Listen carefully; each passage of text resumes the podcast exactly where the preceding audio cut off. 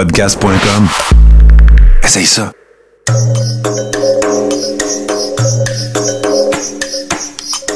Bienvenue dans le podcast Sur la Terre des Hommes. Pour profiter au maximum de l'expérience du podcast, prenez quelques minutes pour aimer notre page Facebook. Vous pouvez aussi nous suivre sur Twitter au Sur la Terre des Hommes podcast et sur Instagram au Sur la Terre des Hommes podcast. Si vous possédez un iPhone, prenez une minute pour nous laisser un avis. Ainsi, vous allez faire grimper le podcast dans le moteur de recherche. Finalement, si vous voulez encourager Sur la Terre des Hommes et obtenir des épisodes exclusifs, vous pouvez contribuer monétairement sur la plateforme patreon.com. P-A-T-R-E-O-N.com. Recherchez sur la Terre des Hommes et pour seulement 2 par mois, vous y aurez droit. Le podcast peut désormais débuter. Bienvenue sur la Terre des Hommes.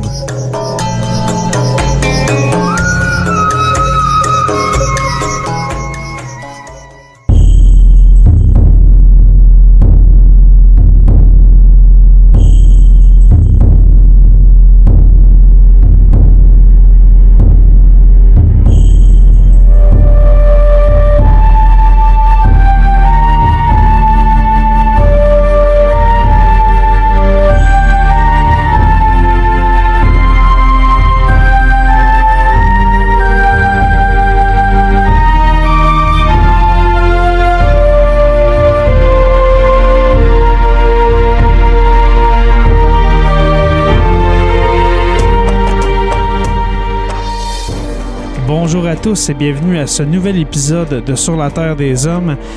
Cette semaine, un sujet, euh, un sujet méconnu, un sujet qu'on n'a pas beaucoup euh, entendu parler euh, dans la foulée de, tous les événements qui se sont passés pendant la Deuxième Guerre mondiale. Et puis, je parle bien sûr cette semaine des Lebensborn. Les Lebensborn, pour faire un résumé, on peut dire que c'est un programme nazi pour créer la race parfaite. qui est la race aryenne. Pour ceux qui connaissent un peu l'histoire nazie, on essaie de on essaie de trouver la race parfaite pour gouverner le, Troisième Reich qu'on dit qu'il va durer 1000 ans. Alors, euh, qu'est-ce qu'on fait? On essaie de, trouver des, blonds aux yeux bleus, des femmes, des hommes avec euh, ces mêmes traits-là, les blonds euh, avec les yeux bleus.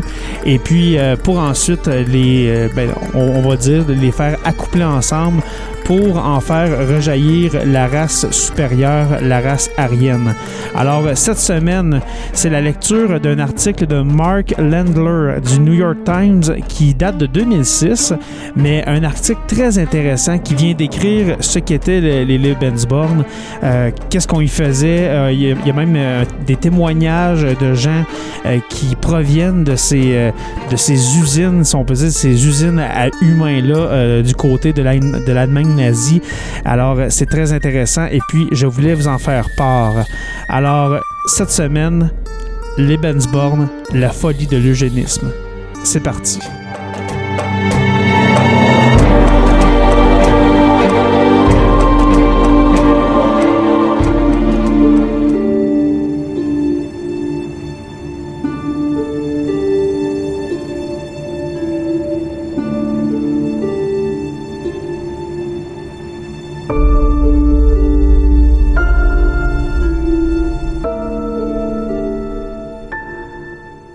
Wernigerode, Allemagne, 4 novembre.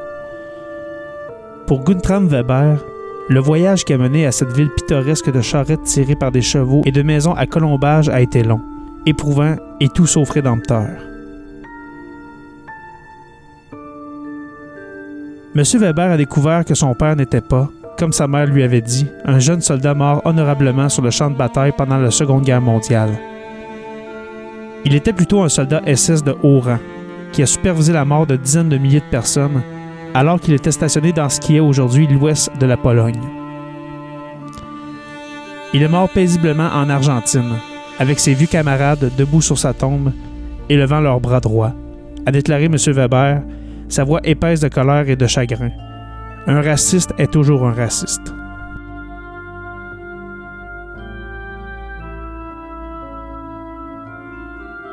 Lorsque M. Weber, 63 ans, a raconté son histoire à une salle feutrée, composée essentiellement d'hommes et de femmes aux cheveux gris, il a reçu des hochements de tête sympathiques, mais sans grande surprise. La plupart avaient leur propre histoire de tromperie et de découverte. des histoires de vie qui se sont avérées être des contes de fées faits maison, la sombre vérité enfouie sous des couches de silence. Ce sont les enfants du Lebensborn, un programme SS conçu pour propager les traits ariens.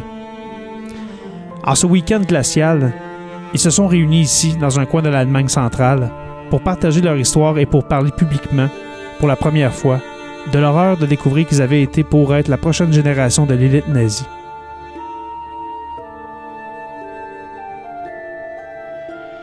C'est l'exemple inverse de l'Holocauste, a déclaré Gisela Edenreich, 63 ans, thérapeute familiale bavaroise, dont la mère n'était pas mariée et dont le père, qu'elle a découvert plus tard, était un officier supérieur de la SS. L'idée était de faire progresser la race aryenne par tous les moyens disponibles.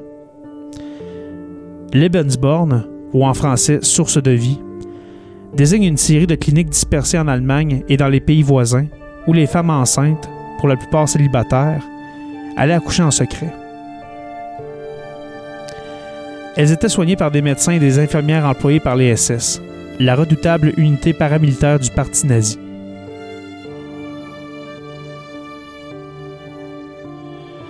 L'une de ces cliniques se trouve au sommet d'une douce colline à Wernigerode, une ville isolée près des montagnes du Harz.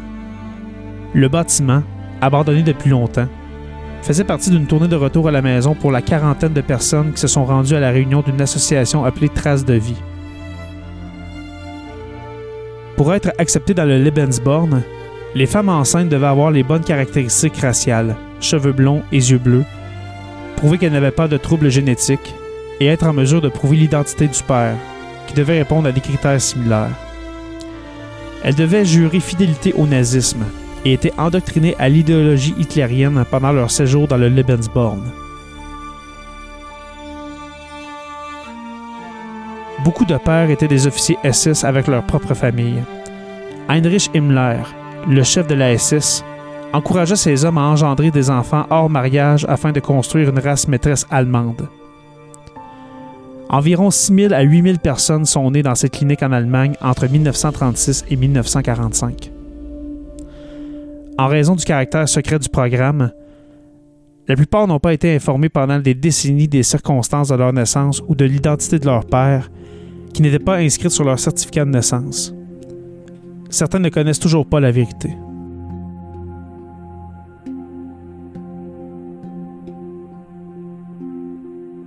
Ce n'est qu'au cours des 20 dernières années, alors que le mur du silence a commencé à s'effondrer, que les chercheurs ont pu documenter le programme Lebensborn.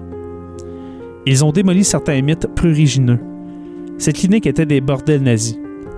Les enfants étaient conçus de toutes les manières habituelles relations amoureuses, coup d'un soir, etc., a déclaré Dorothée Schmitz-Kotster, qui a écrit un livre sur le Lebensborn. L'avortement n'était pas légal en Allemagne à l'époque, et dans de nombreux cas, les femmes ne voulaient pas garder les bébés. Certaines des mères les ont donnés en adoption à des familles SS. D'autres ont élevé les enfants seuls, en leur disant que leur père avait été tué à la guerre. Ayant donné naissance à des bébés illégitimes dans un contexte nazi fervent, les mères ont été confrontées à une double stigmatisation dans l'Allemagne de l'après-guerre. Beaucoup ont vécu leur vie dans un silence sinistre, disent leurs enfants. Certains ont développé des problèmes psychologiques ou se sont tournés vers l'alcool. Pour les enfants, la découverte de la vérité a été tout aussi traumatisante.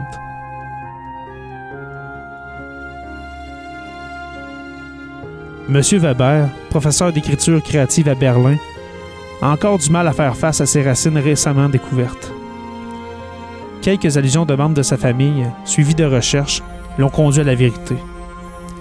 Parmi ses découvertes les plus désagréables, son parrain était Heinrich Himmler lui-même. La plupart ont grandi en sachant qu'ils avaient un secret, a déclaré Mme Schmitz-Koster. Ils étaient en colère contre leur mère parce qu'on leur avait menti ou qu'on les avait abandonnés. Certains ressentent de la honte. Il y a aussi un petit nombre de personnes qui sont fiers d'être nées au Lebensborn. Ils ont le sentiment de faire partie d'une élite. Pour les enfants du Lebensborn nés hors d'Allemagne, la vie était encore plus dure. Dans la Norvège occupée par les nazis, par exemple, Les SS ont créé une clinique parce que Himmler appréciait l'apparence des Scandinaves. Ces bébés, nés de mères norvégiennes et de soldats allemands, étaient considérés comme des enfants de l'ennemi après la guerre et faisaient l'objet de discriminations impitoyables. D'autres enfants qui répondaient aux normes raciales pernicieuses d'Himmler ont été enlevés à leur famille dans les pays occupés par les nazis et envoyés en Allemagne, où ils ont été élevés par de véritables familles nazies.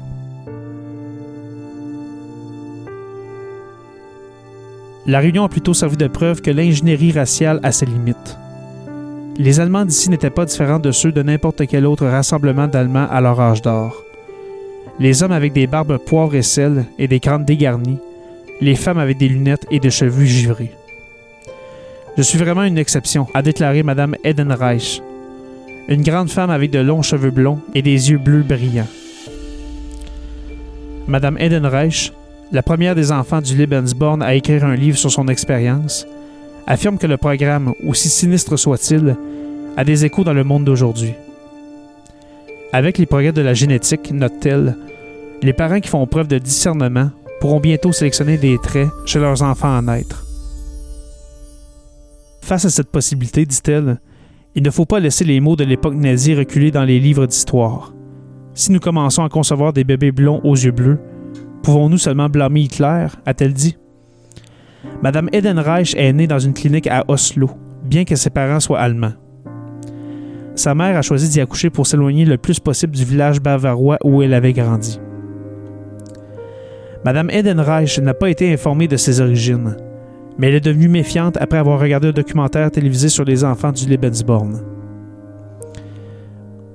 Aujourd'hui, elle a du mal à concilier la gentillesse de sa mère avec la nazie engagée qu'elle a été. C'était une grand-mère adorable, même si elle était une mère horrible, dit-elle. Tout le monde n'a pas vécu une expérience aussi difficile. Rothilde Gorgas, qui est née ici, a déclaré que sa mère lui avait raconté les circonstances de sa naissance alors qu'elle était adolescente. Madame Gorgas a eu des contacts avec son père, directeur d'une usine chimique, qui avait une autre famille. Sa mère lui a laissé un album photo avec un compte-rendu de son séjour à Vernigerode. Elle s'en était souvenue comme une période idyllique, bien qu'elle ait exprimé son dégoût pour la cérémonie de baptême de sa fille, au cours de laquelle le bébé était placé devant un hôtel portant une croix gammée. J'ai eu beaucoup de chance car j'ai eu une mère bavarde, a déclaré Mme Gorgas, 64 ans, kinésithérapeute à la retraite. En parcourant l'album, elle a mis une paire de lunettes de lecture. En les regardant, elle a dit en souriant Mes yeux ne sont pas parfaits. Nous avons tous les mêmes maladies et les mêmes handicaps que les autres.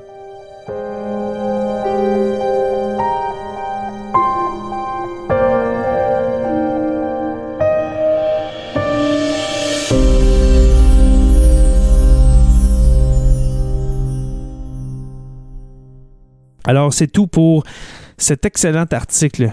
Ce court article, devrais-je dire, de M. Mark Landler, ça vient vous résumer un peu ce qu'était le Lebensborn. Euh, en gros, qu'est-ce qu'on qu'est-ce qu'on décrit pas vraiment?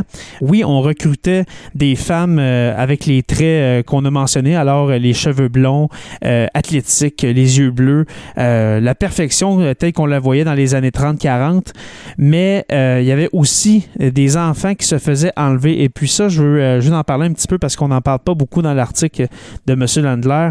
Mais euh, pendant la Deuxième Guerre mondiale, à mesure euh, qu'on envahissait un pays, eh bien, on enlevait les enfants. Les soldats SS avaient pour ordre d'enlever des enfants selon certaines, euh, certains gènes, alors certains traits, comme on a dit, alors les cheveux, les cheveux blonds, les yeux bleus. Et puis, on enlevait ces enfants-là et puis on les amenait au Lebensborn et puis rendu à cette, euh, à cette clinique, si on peut dire, mais c'était une clinique, mais en même temps une école, parce que ces enfants-là qui se faisaient enlever, euh, par exemple en, Pologne ou bien en, en Europe de l'Est, eh bien, ils étaient rééduqués rééduqués complètement. Alors, on essayait par tous les moyens possibles de les empêcher de parler leur, langue maternelle, euh, de les forcer à parler l'allemand, euh, d'avoir une attitude allemande. Alors, on voulait vraiment les, rendre allemands malgré eux. Alors, c'est certain que après la Deuxième Guerre mondiale, à la fin, en 1945, euh, lorsqu'on a démantelé le programme Lebensborn, eh bien, de, de ces enfants d'Europe de l'Est, étaient il était impossible complètement impossible de retracer leurs origines. On pouvait leur demander d'où est-ce que tu viens. Oui, je viens de la Pologne, mais où exactement en Pologne? Alors, il y a eu un gros problème là-dessus parce que les Allemands, aussitôt qu'ils enlevaient euh, les soldats SS, aussitôt qu'ils enlevaient les, jeunes, les enfants de, ces pays euh, qu'on avait conquis, eh bien, on leur inventait un nouveau nom, un nom allemand, bien sûr, euh, une nouvelle date de naissance. Alors, on faisait un nouveau certificat de naissance pour ces enfants-là. Alors, c'est pas mal tout pour, euh, pour, ces, euh, pour le cas des enfants enlevés. Et puis maintenant, le, cas de, l'accouplement, il n'y a aucun mot qui me vient en, qui me vient en tête. C'est pas, c'est, pas, l'amour qui, qui, fait faire des, des gestes de la sorte, mais d'accoupler des femmes blonde aux yeux bleus avec des soldats blonds aux yeux bleus. Euh, oui, on parle de soldats qui ont fait ça, mais c'est certain qu'on recrutait aussi des hommes ayant les mêmes traits, athlétiques, blonds aux yeux bleus. Mais c'est quand même dégueulasse de penser que des soldats allemands en ont profité, justement, eux qui avaient des familles, eh bien, de, faire des enfants à ces femmes-là pour le nom de la race, le prestige de l'Allemagne nazie.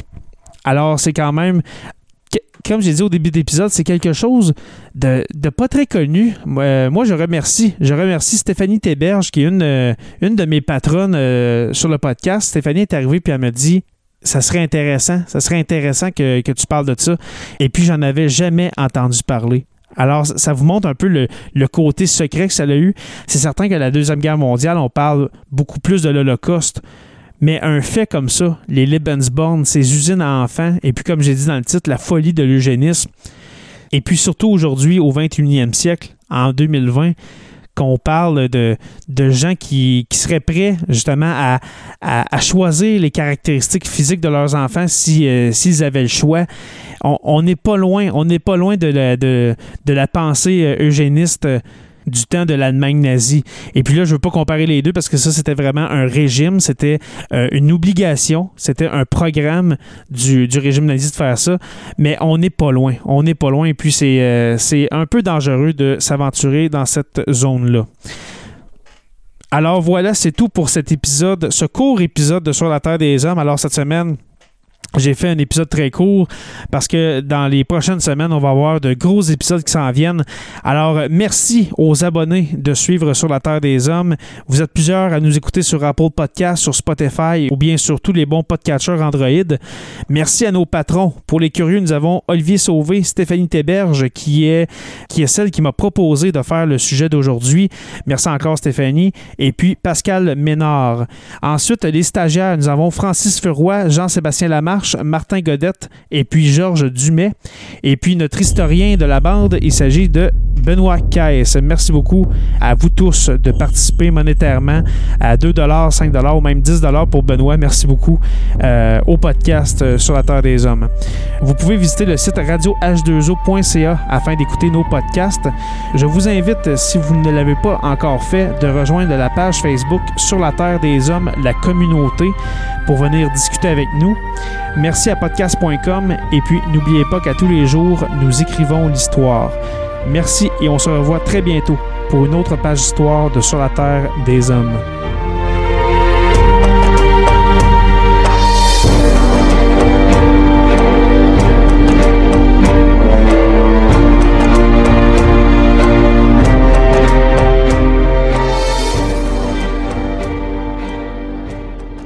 Membre de la famille H2O Web Media.